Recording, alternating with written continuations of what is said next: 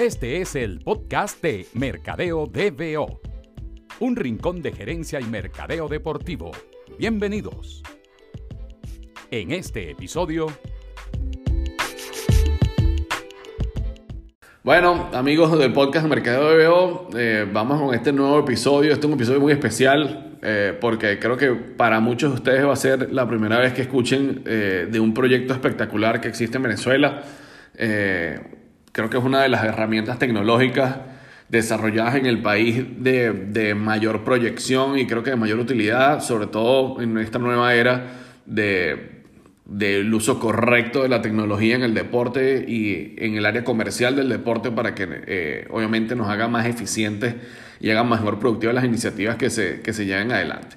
Tenemos invitados hoy a los panas de Mapping Sports, Eduardo Basalo y Edgar Hernández, están eh, compartiendo con nosotros. Estoy hoy inventando grabar esta, esta llamada por Zoom para ver si podemos publicarla también en el canal de, de YouTube, así que primera vez que estamos también en, en video para los amigos que están escuchando el podcast. Así que bienvenido Edgar, Eduardo, a el podcast de Mercado BBO.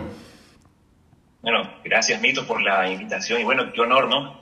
Ser nosotros eh, los primeros en, implementar esta nueva estrategia de, de mercadeo de BBO y tu, y tu trabajo que estás haciendo, que por demás excelente y déjame felicitarte por, por lo que has venido haciendo. Agradecido, Mito, verdad que para nosotros es un placer compartir toda esta experiencia que hemos tenido y, bueno, cuando quiera empezamos. Ok, espero que el experimento salga bien, así que aquí vamos. Bueno, lo, antes de hablar obviamente del tema de mapping y, de los servicios que ofrece, que creo que es lo que más nos va a interesar y también a la gente que, usualmente escucha el, espacio, Háblanos un poquito de cómo eh, se conocieron ustedes, cómo, coincidieron, en qué momento nació esta idea de, mapping. Sí, bueno, eh, como todos los que hemos eh, buscado de entrar en la industria del deporte, que ya venimos con, esa pasión quizás de niño, y la historia, yo tendría que irme de, repente a, la historia personal de, cada uno, y por ejemplo la mía, que yo siempre tuve esa curiosidad de, cómo va la gente al estadio. De, yo era, de, niño me gustaba ver cualquier tipo de, partido, de evento con estadio lleno, ¿no? O sea, me llamaba, me llamaba muchísimo eso la atención. Luego después, a través de, mi carrera, que soy licenciado de Geografía de la Universidad Central, eh, percibí que yo con esas herramientas de, mi carrera podría aportar algo a la industria deportiva, ¿no? Y, y, nace la preocupación de hacer los recintos deportivos sostenibles. Cuando yo me refiero a sostenible, digo en, en, la rentabilidad del estadio, la rentabilidad económica, el impacto económico que puede tener la ciudad a partir de, un evento deportivo, cómo es el impacto social de, de esos eventos de esa, de esa instalación y a su vez cómo minimizarlo, digamos, el impacto ecológico. Yo hago mi tesis sobre geografía del deporte en Venezuela eh, y me voy a Brasil en el año 2014. Allá comencé a trabajar en un proyecto social con una ONG en, la ciudad de Sao Paulo que tenía que ver también con, un proyecto de, fútbol en uno de los barrios de allá de, de Sao Paulo pero en, en, esa estadía ya yo me entero del premio mundial de la red FIFA sí en el cual Eduardo participe. Y, y me interesó muchísimo conocer el, proyecto de él, ¿no? Y, intercambiar un poco de información y, y, tratar de ver cómo nosotros podríamos aportar algo, ¿no? Este, él, él estaba en Venezuela. Yo lo contacto a través de la, del y bueno, en, en, ese momento comenzamos a compartir ideas, le expliqué lo, lo, que significa la geografía del deporte, cómo, cómo, cómo también otras herramientas más comerciales como el geomarketing podían ayudar a, a optimizar recursos en, las instalaciones deportivas y en cualquier organización también a nivel más organizacional de, la industria del deporte. Y mira, eh, a partir de ese momento comenzamos a colocar las ideas en el papel y, y en el 2017 del 16 al 17 nace Mapping Sports en, en Caracas, Venezuela, y bueno, en ese momento viajé a Venezuela, comenzamos a hacer algunos trabajos para algunas organizaciones deportivas a nivel de infraestructura, y bueno, gracias a Dios estamos ahora eh, en otra fase, en otra evolución, eh, enfocándolo bastante en la tecnología, pero siempre con el foco en las instalaciones deportivas. Entonces el, punto clave de esta primera etapa veo que es el, el premio de, de Eduardo eh, como representante del diplomado FIFA si es de la Metropolitana, si no recuerdo mal, de Venezuela, que entiendo que en cada, en cada edición se eligen unos ciertos trabajos que van y representan a, a, a la Corte eh, junto con el resto de, las ediciones de los diplomados a nivel mundial. Entonces háblanos un poquito de eso, Eduardo, de, de qué se trató ese premio en ese momento. Correcto, bueno, mira, nosotros hicimos eh, un proyecto titulado Academia Integral de Béisbol, formadora de ciudadanos al servicio de la sociedad, para, para que nos otorgaran el diploma. Este proyecto que tú haces es como una tesis en el diplomado y ciertamente en cada país del mundo eligen el mejor proyecto y ese proyecto representa el país y luego los directivos del FIFA CIES evalúan, analizan cuál es el mejor de ellos y humildemente nosotros fuimos seleccionados como el mejor premio mundial para el año 2015. Tuvimos la oportunidad de viajar a Suiza, estuvimos en Neuchâtel, en la sede del CIES, cabe destacar para los que no lo conocen, es el Centro Internacional de Estudios del Deporte. Y eh, allí estuvimos haciéndole una exposición sobre el proyecto a directivos de FIFA y directivos de CIES y a los alumnos del FIFA Master hoy por hoy es una de las mejores maestrías en gerencia deportiva de Europa. Y luego eh, viajamos a Zurich y estuvimos allí con autoridades de la FIFA, nos entregaron el premio de forma formal, si quiere decir, la redundancia. Y nada, mira, fue una experiencia brutal para nosotros, increíble estar allá, recibir eso, recibir el apoyo, el interés que ellos tienen, que realmente que este proyecto se haga realidad. Y aquí voy a hacer una explicación. El proyecto trata del problema que existe en el béisbol y en otros deportes a nivel de Latinoamérica. ¿Qué pasa? En el béisbol únicamente el 2% de todos los chamos que están en las academias privadas es el que realmente logra firmar y el 98% queda por fuera, queda en el aire, muchos sin bachillerato, muchos soñando este sueño riesgoso lo titulamos nosotros en, el trabajo, y que al fin y al cabo, este 98% queda en el aire, no tiene nada que hacer, no contribuye a la sociedad. Quiero citar unas palabras que, ha dicho el propio Miguel Cabrera, uno de los grandes peloteros de Venezuela, y lo, lo ha dicho dos veces en dos entrevistas con la misma reportera de Estados Unidos. Él, ha dicho que si él no hubiese sido Grande Liga, que lo hubiese sido Malando.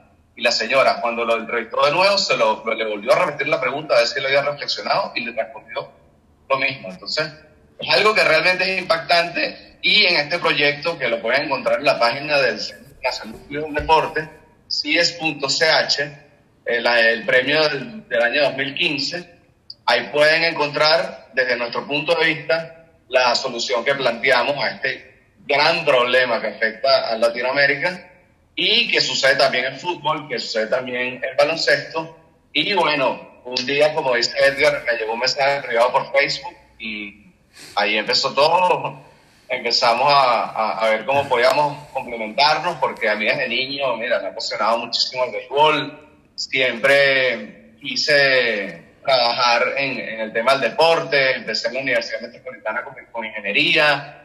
Luego mm, sí encajaba, pero empecé a ver que la administración podía complementarme más al tema del deporte y recuerdo claramente cuando abrieron el diplomado FIFA CIES en la Metro, que era como una extensión a todos los otros diplomados que había, porque habían diplomados en mercadeo, diplomados en venta, y unos para me dijeron, epa, esto tienes que hacerlo. Claro. Este, ve chequea este programa y bueno, mira, fue una experiencia para nosotros. Y al final, Eduardo, ¿te graduaste ingeniero o, o administrador? Me gradué de licenciado en Administración de la Universidad Metropolitana. Y entonces, ¿qué, ¿qué demonios hacen un administrador y un licenciado en Geografía armando un startup deportivo en Venezuela? Cuéntenme cómo fue ese, después de ese mensaje de Facebook, cómo se sentaron y, lograron conseguir esa idea en la que confluían los intereses deportivos, obviamente, cada uno, pero que eh, eh, lograron identificar ese nicho eh, comercial de, de, cara al deporte? Sí, bueno, primero identificando la necesidad, sobre todo en las instalaciones deportivas, no solo en Venezuela, sino en América Latina, de hacerlas rentables o, sostenibles. Eh, obviamente la geografía del deporte te ayuda a identificar esos factores externos que influencian en, las operaciones de los eventos, de las instalaciones, cómo es el, sistema de, transporte público, cómo va la gente al estadio, cómo son los accesos, cuál es el uso de la tierra en el entorno del estadio, lo lo que se llama el entorno urbano, cómo se puede potenciar ese entorno urbano para, para ya sea como, como fan, eh, como fan zone o atraer otras inversiones que, que, estén de alguna manera integradas al estadio.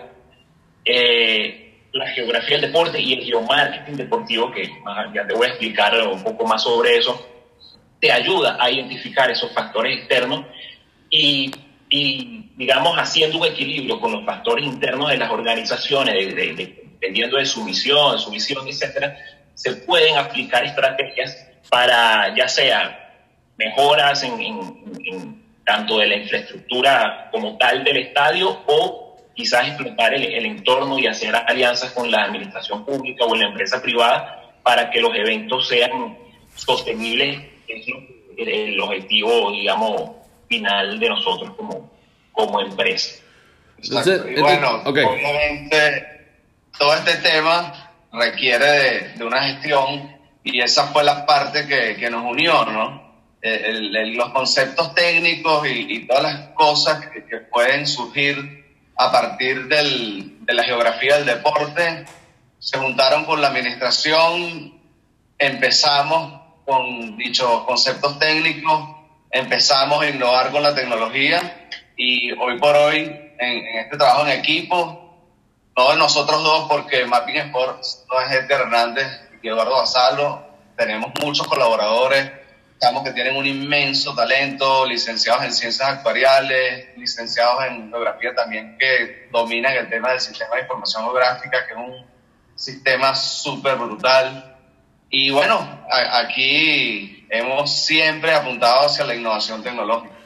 Y entonces ahí pasa algo, ¿no? Por lo menos de lo, de lo que conozco yo nace Mapping Sport, ya vimos, entendimos que entonces es para, para tratar de atacar estas necesidades que ustedes identificaron en, en, el, en el, mercado latinoamericano, eh, enfocado en, en, el tema de las instalaciones deportivas y las carencias que eh, entiendo hay desde el punto de vista de planificación geográfica y de la factibilidad de, los proyectos deportivos de acuerdo a todas estas eh, variables que ustedes, que ustedes manejan dentro del proyecto.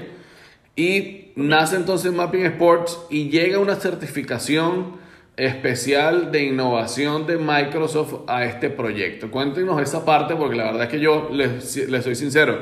Yo había escuchado obviamente el tema del premio de, de, Eduardo, no recordaba específicamente el nombre de Eduardo, pero sí sabía que había un grupo de chamos de la, del FIFA 10 de la Metropolitana que se había llevado ese premio en 2015 y cuando yo eh, llego eh, a ustedes por el tema de las redes, eh, veo el tema de la certificación de Microsoft, investigo qué, a qué se refiere eso, que ya lo dejo que ustedes lo expliquen directamente, entiendo la dimensión o del significado real de tener esa certificación de parte de una compañía tan importante en términos tecnológicos a nivel mundial y explíquenle a la gente cómo, cómo llegó eso y cuál es la, la importancia para el proyecto Mapping Sport de, tener esa certificación de Microsoft? Ok, bueno, mira, te cuento. Yo estaba en Madrid en el año 2018. Yo me había ido a hacer una maestría en dirección de organizaciones para la actividad física y del deporte en la Universidad de Alcalá de Henares y la Universidad Politécnica de Madrid.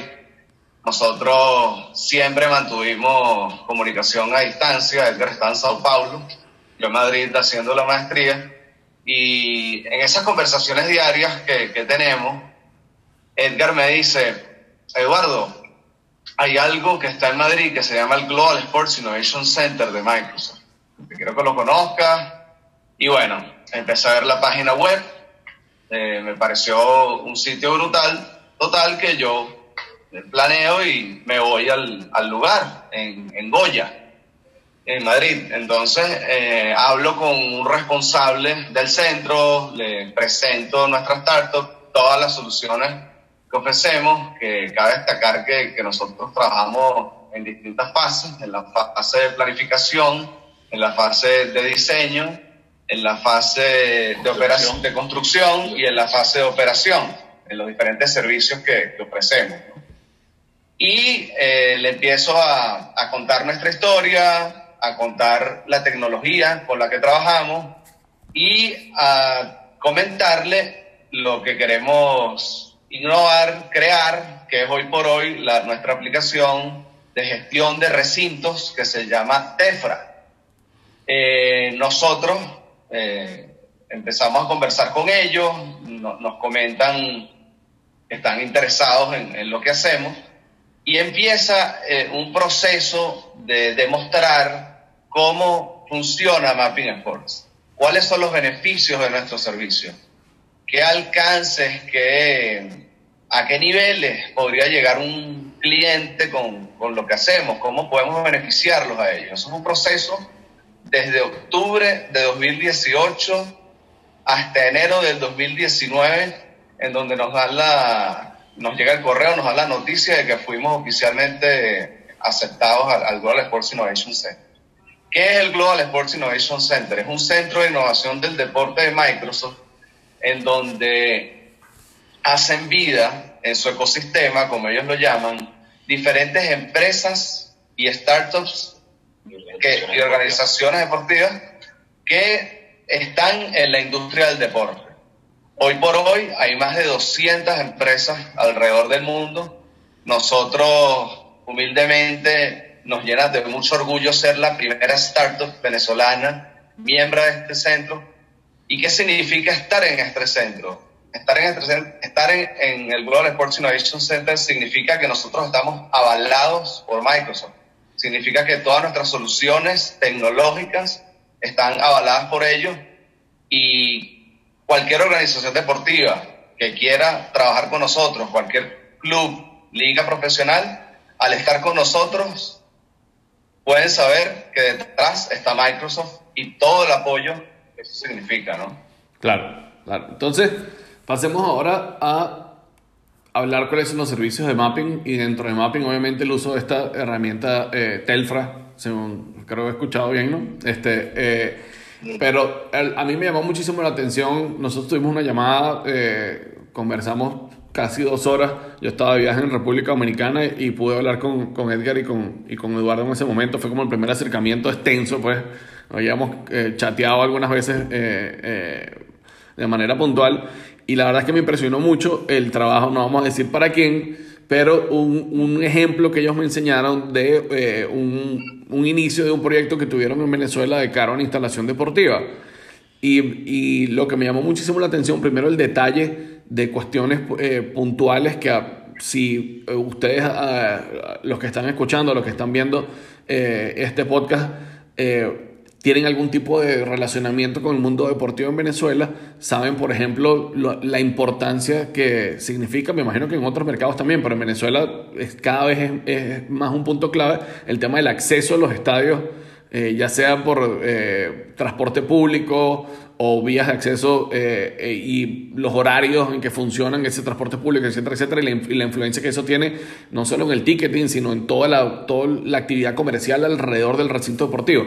Y en, en ese momento eh, ellos me enseñaron un ejemplo de, este, de un trabajo que habían hecho por un equipo y la verdad es que el nivel de detalle es impresionante, llega incluso hasta, hasta sugerir algún tipo de transformación de, de las áreas eh, vecinas al estadio en virtud del aumento, como les decía, de asistencia, de circulación de, de público alrededor del, del, del, recinto deportivo y el impacto económico que eso tiene en la operación. Pero entonces, hablen un poquito, ustedes hablan de que hay varias etapas del servicio de mapping para, para una institución deportiva. Es un poquito de cada una de esas etapas y si quieren después dejamos para el final el tema del aplicativo que, que creo que es lo que es lo más interesante. ¿no? Sí, claro. Bueno, fíjate, como comentaba Eduardo, trabajamos en las cuatro fases de, de, gestión de una instalación deportiva, que se refiere a planificación, diseño, construcción y la fase de operación. Pero para eh, dentro de esas cuatro fases hay un punto de partida que lo hacemos en la planificación, que es el fan survey.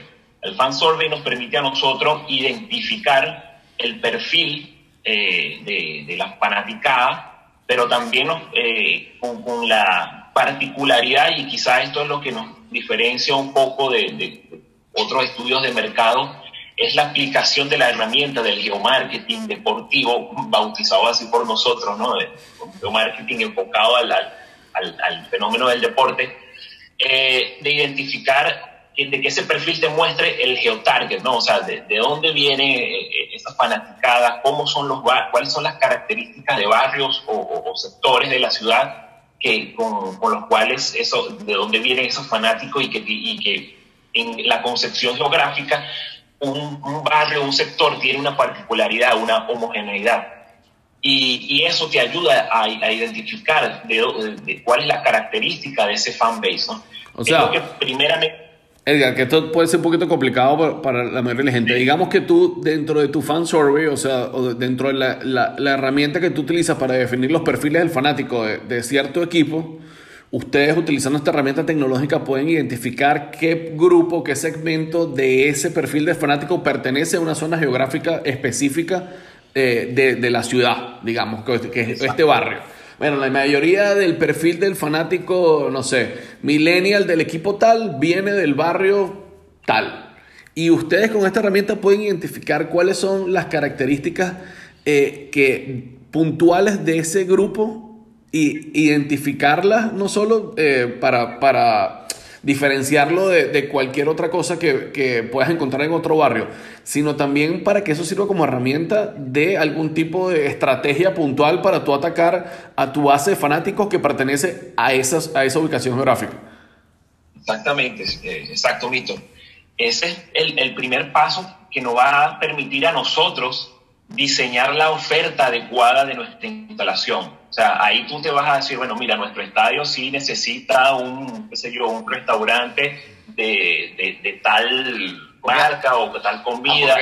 ¿Entiendes? O sea, e, eso permite adecuar la oferta de la instalación para, para, para atraer, digamos, al, al fan base o, digamos, direccionar un poco tu digamos, tus servicios a un grupo de población específica, ¿no? Correcto. En cada sector de los estadios, porque obviamente también nos permite, el estadio tiene una, diferentes sectores donde tú tienes la hipótesis de que hay un target que, que se siente en un lugar, hay otro, otro grupo que se siente en otro lugar, pero digamos esta herramienta te, te ayuda a optimizar eso, a, hacer las inversiones correctas, porque ¿qué, ¿qué pasa?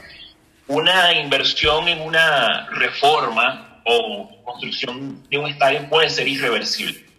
Y quizás este el, el, por eso es que el punto de partida para nosotros es vital es el, el fan survey, para evitar ese tipo de, de, acciones que a futuro puedan perjudicar eh, no solamente a las inversiones del club, sino de la ciudad, de la ciudad porque muchas veces estas obras son financiadas también con dinero público, ¿no? Claro, y, la dimensión de la obra hace más difícil que se haga cualquier corrección o, o, que se haga cualquier eh, eh, eh, modificación después de que el proyecto esté listo, cuando ya se ha avanzado, ¿no? Claro, hay muchísimos factores que, bueno, tú lo, tú lo sabes mejor y yo los he aprendido con este tema de la geografía, un licenciado en administración aprendiendo de, estos temas. Es que en, en, en, esas zonas está el tema también, coméntalo, de, de las edades, del nivel económico, toda una, una, cantidad de características que obviamente te, te, al fin y al cabo eh, te da el perfil del, del aficionado y, y, puedes adaptar los diferentes sectores a, del estadio y ofrecerle lo que ellos quieren. En, en, cualquier, en cualquier nivel, tú tienes concesiones de, de comidas y bebidas, bueno, para ese sector lo adaptas y esta es la, la, una de las ventajas súper positivas de, de, de, este tema del fan survey. Entonces ahí estaríamos con la parte de la planificación. ¿no? Partimos de este, de este, fan survey, ese fan survey me da mis perfiles de fanáticos, eh, los perfiles de fanáticos que concentren el, el, mayor porcentaje de la base de fanáticos del equipo van a tener unas particularidades puntuales en cada uno de esos, de esos perfiles y eh, a, a, través de estas herramientas geográficas. Eh, y también eh, estadísticas probablemente más cercanas a, lo que eh, manejamos en mercadeo, temas de estratos socioeconómicos, edad, sexo, eh, preferencias culturales, preferencias de consumo, etcétera, etcétera, ustedes me van a, entregar en esa planificación, a mí que soy el cliente, un mapa donde me dicen, mira, de este sector cercano a tu estadio viene el tanto por ciento de tus fanáticos, de este otro sector viene el tanto por ciento, y estas son las características de cada uno de esos segmentos que tú deberías aprovechar al momento de la construcción de tu instalación deportiva y al momento de la distribución de los amenities o facilidades dentro de la instalación para aprovechar más tu conectividad con esos fanáticos. ¿Cuál es la etapa que viene después de la planificación?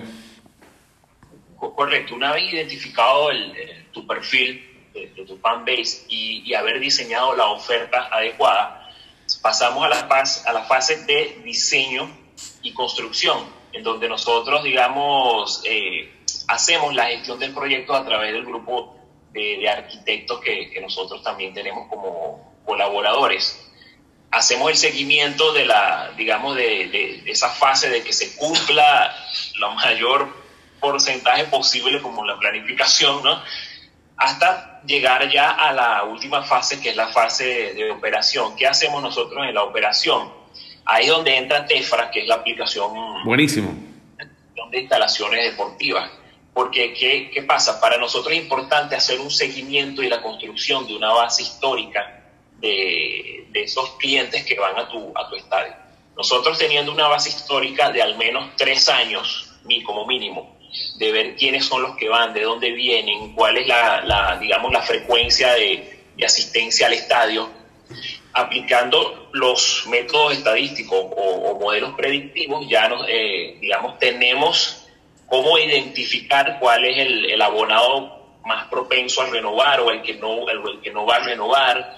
Eh, podemos nosotros también monitorear las ventas de, merchandising también, eso es quizás una de las innovaciones que hemos realizado. Eh, podemos a través también de la aplicación lanzar con frecuencia un fan survey, Quizás esto es, eh, esto es un poco más novedoso porque cuando nosotros comenzamos con esto, comenzamos, digamos, de manera rudimentaria de ir a la, a, la boletería, que las personas levantaran la, la, información. Hoy ya contamos con la herramienta de lanzar uh, un link a, a, través de un inbox por el principal canal de comunicación del club con, con su fanático y que el fanático, eh, digamos, rellene una encuesta y que, y que, esa aplicación también tiene la capacidad de captar la, la geolocalización o el mismo fanático coloca la geolocalización allí en esa, en esa encuesta. Entonces ya nos permite hacer un seguimiento eh, online de cómo van la, digamos, la, la, asistencia y también en un poco la interacción con los fanáticos a través de sus redes sociales. O sea que al, final es, como ustedes bien eh, describían al principio, es una herramienta de, de gerenciar, ¿verdad? Probablemente eh, toda, toda esta información y eh, de cruzar probablemente parte de la data comercial que el equipo pueda tener en términos de ticketing, en términos de merchandising, entiendo también, de asistencia en general al estadio con la información que ustedes pueden levantar a través de todas estas herramientas tecnológicas que tienen para ir analizando la data y darle entonces eh, información o unos resultados que condensen eh, quizás dónde estarían los puntos más eficientes para el equipo de reinversión de cara a cuáles son las prioridades comerciales de la institución. Si la, si la prioridad mía es renovar la mayor cantidad de abonos, de, un año a otro, ustedes podrían poner entonces toda eh, la, utilidad de, información de esta, de esta aplicación en virtud de, ese objetivo. Exacto. Correcto. Nosotros, eh, respondiendo a este último comentario que, mencionaste, nosotros tenemos nuestro propio método, el modelo, un modelo que crearon nuestros actuarios de, de retención de abonados el, cual está migrado ¿no? a Tefra. Y bueno, para comentarte también y para responder al tema de la fase de diseño y, construcción, nosotros tenemos dentro, dentro de nuestros colaboradores al arquitecto Omar Carneval. Él fue el que hizo el diseño del Estadio Nacional Príncipe Iriarte y el Estadio La Ceiba de béisbol en Puerto Ordaz, solo por mencionar algunos y en esta fase es súper importante, Tú como sabrás, en Venezuela tenemos estadios tanto nuevos, que son más, la gran mayoría los de fútbol para la Copa América 2007, como muy viejos, tanto en baloncesto como en fútbol, eh, perdón, como en béisbol. Y hoy en día el diseño de una instalación deportiva tiene un sinfín de checklists que tienes que tener. Por ejemplo, el lugar para discapacitados, que algunos no lo tienen. El lugar para las cámaras de televisión, que muchísimos estadios no los tienen. Sí. Eh, esto, esto, es un tema que nos extendiéramos muchísimo hablando, pero verdad que esta fase es súper importante porque nosotros dentro de lo que pensamos en Mapping Sports queremos que Venezuela poco a poco en el tiempo le ofrezca al fanático nuevas instalaciones deportivas, nuevos estadios, poco a poco y con esto, como hablamos aquella vez, ofrecerle al fanático una, mejor oferta de valor. Entonces, e, esta fase, sin duda, créeme que va a cambiar muchas cosas y es parte fundamental para poder ir hacia Tefra.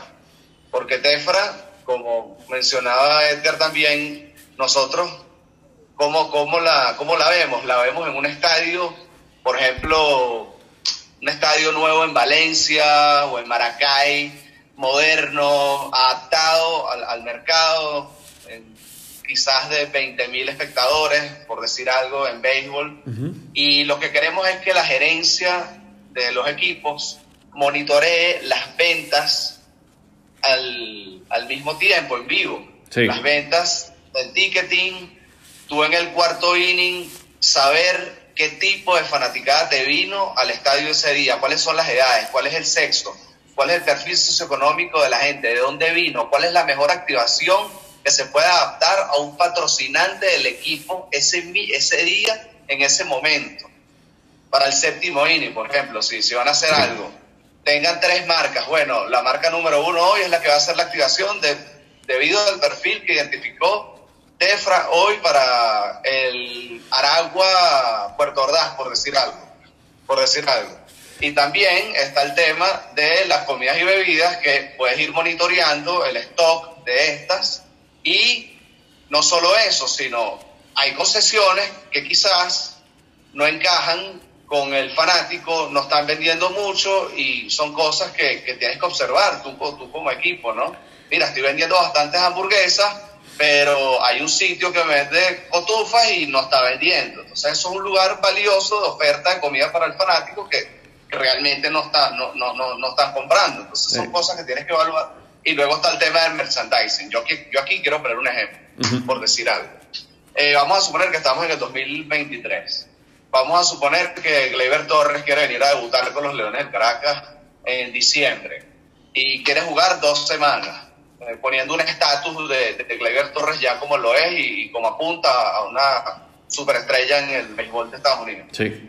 Eh, yo quiero que la gerencia, por ejemplo, del equipo Leones del Caracas pueda medir el impacto de la puesta en venta de su camiseta antes de su debut, en el día de su debut, que sepan indicadores reales de cuál fue el impacto de, este merchandising. Si se vendieron más, más, más productos a partir de esto y, un sinfín de cosas que también puedes hacer a partir del merchandising. Y realmente la, definimos como una herramienta de gestión de recintos integral que te envuelve muchas cosas y, puedes sacar este, diferentes indicadores, diferentes resultados a partir de, ella. Fíjense que esto, eh, yo hemos compartido muchísimo contenido en, en Mercadeo BBO sobre eh, precisamente la gestión de recintos que se, está, que se está haciendo en las ligas más avanzadas del mundo eh, desde el punto de vista de marketing, ¿no? Y, y, cómo estas herramientas de seguimiento en tiempo real de las instalaciones pueden utilizarse evidentemente para activar estrategias puntuales durante el partido, antes del partido, después del partido y atacar, como dices tú, esos perfiles específicos de gente que asistió a, determinado juego. Y creo que la liga que, que lo hace con, con, mayor efectividad en este momento en la NBA, ¿no? las nuevas instalaciones que se han inaugurado, la instalación de los Kings, el, el tema de los Warriors ahora también, tienen unas salas situacionales donde hay herramientas como las que ustedes manejan precisamente para, para manejar el tema del consumo de alimentos y bebidas, el tema del consumo de merchandising, el tema de, junto con el perfil, como decía, como explicaba Eduardo, de asistencia de gente a ese partido, saber qué eh, eh, activación pues hace con las marcas que, patrocinan al equipo y habían ejemplos puntuales específicos. El, director de marketing de los, de los, Warriors hablaba incluso de, que claro, ya sé como el, como el nivel con eh, eh, eh Saiyajin, ¿no? Que el, este, esta instalación de, de, los Warriors tenían, creo que era una cosa estúpida, como 3.000 pantallas 4, eh, de 4K y todas estaban linkeadas a, ese centro de, de operaciones. Y tú hablas tema del el ejemplo de las cotufas. Por ejemplo, bueno, mira, estamos consumiendo hoy, estamos en el promedio de consumo de hamburguesas, pero resulta que eh, se nos están quedando frías las cotufas. Entonces, podías activar el sistema de pantallas 4K del estadio y hacer una promoción de, mira, el próximo cuarto, 25% de descuento en las cotufas, incluso alterar la señalización de las pantallas para que la gente supiera cómo llegar a comprar las cotufas de manera más rápida, ¿no? ¿Dónde está el stand de las cotufas? Eh, apoyándote con, con, las imágenes de la señalización, que, eh, bueno, ese sería el, el, el, nivel superior, pero incluso en la situación actual del deporte venezolano, tener tú la posibilidad de brindarle a tus patrocinantes eh, qué tipo de activación sería más efectiva de acuerdo al perfil del fanático que está en el estadio ese día, es una herramienta para la marca extraordinaria. O sea, que tú sepas, ah, bueno, mira, hoy el tema del, de que bajes a dos personas a tirar, a anotar el penal en el medio tiempo, mm, quizás no es lo mejor. La gente preferiría hoy que hagas una rifa de algo de merchandising. Van a vas a tener muchísimo más atención de acuerdo a todo este registro que tenemos nosotros de, como decían ustedes, mínimo de tres años. Eh, y, la, y, la, y Telfra lo que te está diciendo es que esa sería tu mejor posibilidad de tener conexión con los, con los fanáticos del día de hoy. Se imaginarán que eh, notarán en mi, tono de voz la emoción de que esto es como ir para Disney World para cualquier marquetero deportivo, porque tener la posibilidad de identificar eso en tiempo real es una barbaridad. Eh, y ojalá eh, la mayoría de, los clubes, las instituciones deportivas en el país entiendan que este tipo de inversión que haces en herramientas de este tipo está directamente atado a la eficiencia de la operatividad del club no solo desde el punto de vista comercial, sino desde el punto de vista operativo general de la instalación y el aprovechamiento de las oportunidades que, que, obviamente están ahí y que probablemente por falta de herramientas, precisamente como, la, como el trabajo que hace Mapping desde el punto de la planificación de la instalación deportiva, pero sobre todo la gestión diaria de, en el día de juego, de lo que puedes hacer en la propia instalación, es infinita la cantidad de posibilidades. Entonces, al ustedes manejar toda esta información, Edgar y Eduardo, eh, tenemos que caer en lo banal. Ustedes tienen que haber analizado muchísimas instalaciones deportivas en Venezuela para tratar de robustecer todo este sistema. Eh, todos hemos hablado de, no, a mí me parece que el mejor estadio de béisbol es tal, a mí me parece que el mejor estadio de fútbol es tal, a mí me parece que el mejor gimnasio de baloncesto es tal. No los voy a poner el compromiso de que digan estadísticamente cuál es, pero, pero por lo menos a nivel de fanático, ¿cuál es? Yo, no tengo, yo no soy objetivo, porque para mí, yo soy fanático de los Bravos de Margarita, soy uno de los dos fanáticos que tenemos en el, equipo, eh, pero para mí el estadio Guatamare es un extraordinario estadio. Pero ustedes, con, con el conocimiento que tienen, ¿cuál creen ustedes que... Eh, sería un excelente caso para trabajar en Venezuela desde el punto de vista de mapping eh, todas estas herramientas brutales que, que, nos han conversado en el podcast. Sí, bueno, eh, obviamente antes de responder esa pregunta comprometedora. Claro.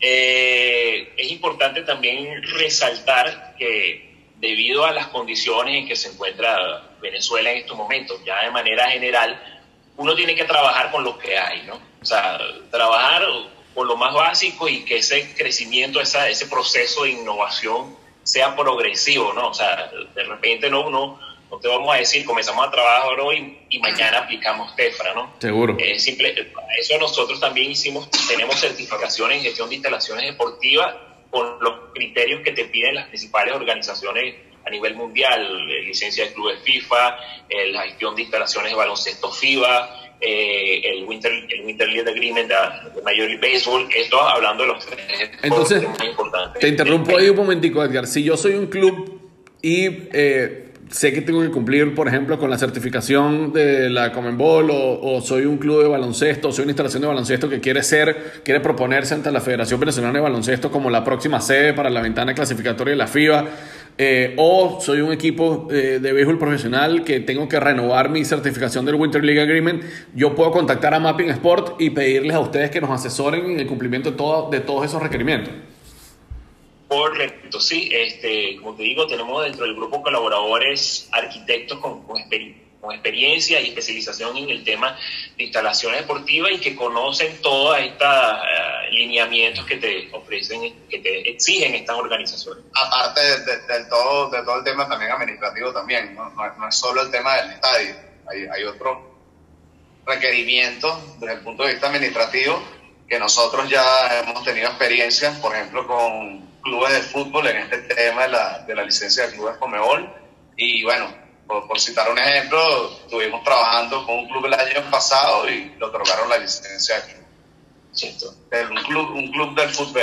Sí. Qué bueno, qué Entonces, bueno. Eh, pasa, ya yéndonos al análisis de las instalaciones deportivas en Venezuela, eh, para nosotros creo que el fútbol tuvo una gran oportunidad a partir de la construcción de las instalaciones en el año 2007 que, a mi parecer, no ha sido aprovechado del todo pero hay estadios del, del, fútbol venezolano que podrían pasar a esa, a, a, digamos, a, a, aplicar este tipo de innovaciones.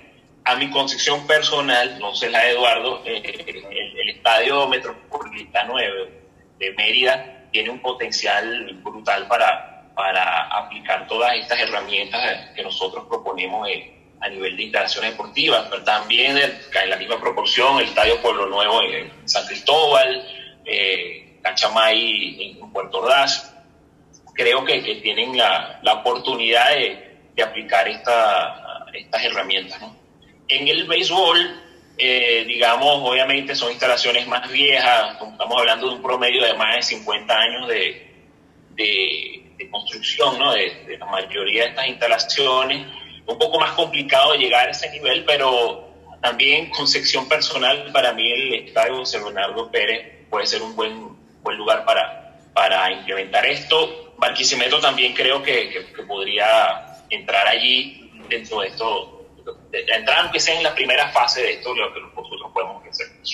Eduardo, bueno, de, mójate, Eduardo, lado, mójate. De mi lado, de mi lado, yo tuve la oportunidad el año pasado de, de hacer un viaje a Puerto Ordaz.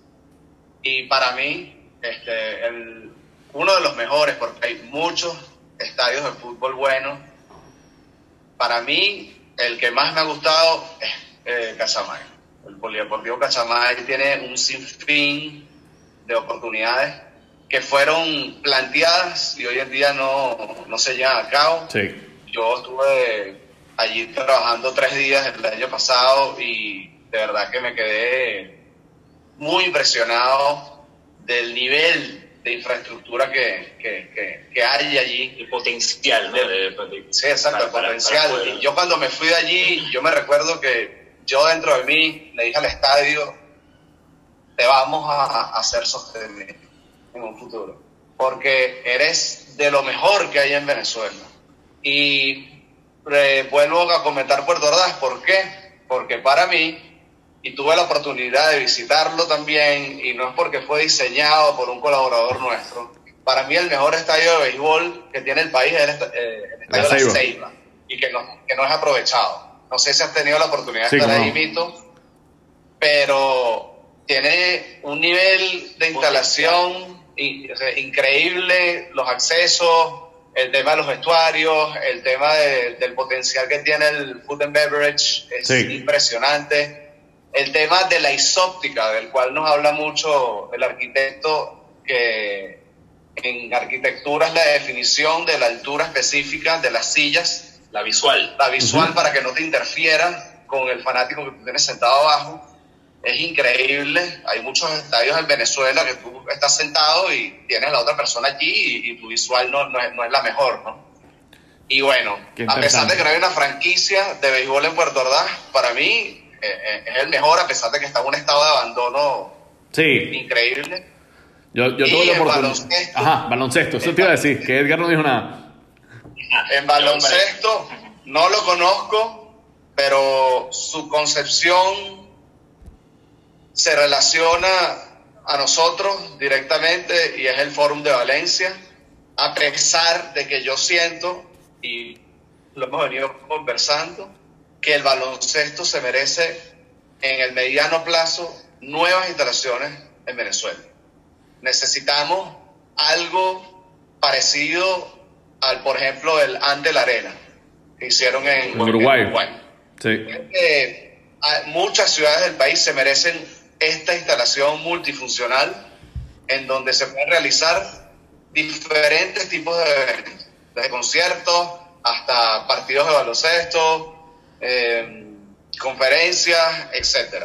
Eh, y nosotros realmente soñamos con llegar allí y soñamos con llevar la gestión de una instalación de ese tipo, una instalación multifuncional, porque creemos que el fanático y el espectador de Venezuela se lo merece. Somos un país al cual le gusta salir, somos un país al que le gusta el entretenimiento y espero que poco a poco pues podamos ir en, en ese sentido realizando diseños y proyectos que podamos soñar que sean realidad. Bueno, el, eh, ya se nos está prácticamente acabando el tiempo. Ha sido demasiado interesante eh, la conversación con ustedes. Creo que aquella vez que conversamos eh, por Skype también les dije que la cabeza se me ponía a volar de todas las posibilidades que, que, que el trabajo que ustedes pueden hacer para, para una institución deportiva se me presentan. Pero, pero creo que lo más importante que, que, se lleve la gente que está escuchando este podcast o que lo está viendo en el canal de YouTube es que tenemos como siempre lo hemos dicho, gente venezolana extremadamente capacitada para mejorar la gestión deportiva de las instituciones eh, eh, del país, de los clubes del país, de los equipos, de las ligas. Lo importante es tomar la decisión de utilizar estas herramientas para que seamos más eficientes y para que verdaderamente transformemos el deporte en una herramienta de cambio social, de desarrollo social. Estas son las herramientas que necesitamos en el deporte venezolano para brindar un mejor espectáculo, para que ese espectáculo sea mejor valorado por los fanáticos, para que esos fanáticos tengan mayor interacción comercial con los equipos, para que esa interacción comercial sea más atractiva para las marcas patrocinantes y para que el revenue comercial de todo el mundo deportivo realmente se invierta en el desarrollo de mayor accesibilidad a las disciplinas deportivas, para que tengamos más jóvenes practicando deporte sin importar cuál sea la disciplina y que esa sea la plataforma de la nueva generación que debería venir en el país, que, que realmente utilice el deporte como una plataforma. Ahí va a ser el mensaje de mi discurso político este año. Entonces, este, nada, para, para finalizar, Edgar y Eduardo, por favor díganos eh, tanto las redes y la página web del de, el proyecto, donde la gente los puede seguir, donde podemos ver más información de lo que ustedes están trabajando y también sus redes personales para que todos los que nos están escuchando y viendo puedan salir de aquí y seguirlos inmediatamente en todas las plataformas. Bueno, nuestras redes sociales están como arroba mapping sports en Twitter y en Instagram. En Facebook estamos como Mapping Sports. Nuestra página web es www.mappingsports.com y mi red social personal es arroba Eduardo Basaldo 9. Ah, me pueden visitar también mis redes sociales a través de arroba Edgar Alex este, y bueno, estamos acá a la orden para, para cualquier eh, proyecto que, que vise a mediano o largo plazo en nuestro país y en, América Latina. Ojalá que... Y no solo, no solo cabe destacar que esto no es un tema de instalaciones deportivas profesionales, es un tema desde las instalaciones deportivas municipales hasta las instalaciones deportivas profesionales. Yo soy un fiel creyente de que si nosotros desarrollamos deportistas con las instalaciones deportivas que tiene nuestro país ahorita, ¿cómo sería si tuviésemos buenas instalaciones deportivas municipales en todos los municipios del país? Sabemos que tenemos muchísimos atletas profesionales venezolanos que tienen que entrenar fuera de, de Venezuela, porque simplemente aquí no tenemos instalaciones deportivas del deporte que ellos practican. Un ejemplo que, con que yo tuve la oportunidad de, conocer y hablar es Yulimar Roja. Yulimar Roja vive en Alcalá de Henares, en Madrid, y un día estaba en la universidad, fui al gimnasio y ahí hay una pista de atletismo eh, techada y la veo a ella que está entrenando y yo sabía y me la acerco, espero que termine su entrenamiento, hablo con ella y una conversación increíble y su, su deseo realmente sería entrenar acá, claro. pero no puede. Y esto es algo que yo siempre he dicho, en, en Venezuela hay una demanda brutal de deporte desde los niños hasta los adolescentes, los juveniles y amateur, y no tenemos suficientes no, no hay una oferta real. Entonces eso es algo que, que, también a, mí en lo personal eh, siempre lo pienso y, es algo que quiero que también se desarrolle en el país, no, no solo estadios modernos y estadios inteligentes que, que el deporte profesional, sino también el, el deporte. Bueno, nada, muchísimas gracias Eduardo, Edgar, eh, por ese mensaje. Creo que, que, es clave.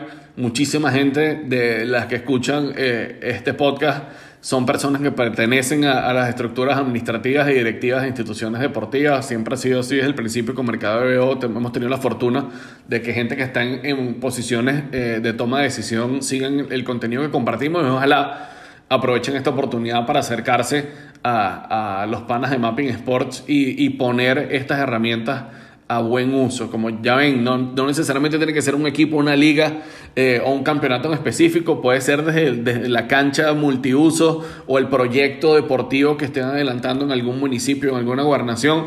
Si realmente queremos que el, el uso de esa infraestructura, de esa instalación, esté eh, dirigido al beneficio de la mayor cantidad de gente posible, de la manera más eficiente, tienen aquí una herramienta diseñada por venezolanos, preparados para esto, reconocidos internacionalmente para, para hacerlo. Entonces les agradezco mucho nuevamente que me hayan regalado estos minutos, Eduardo, Edgar, y nos vemos en, en el próximo episodio de este podcast de Mercado de Muchas gracias por estar con nosotros.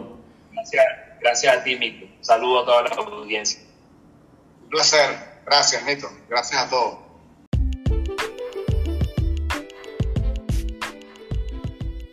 Gracias por acompañarnos. Te esperamos en el próximo episodio con más ilusión que fanático guairista en diciembre.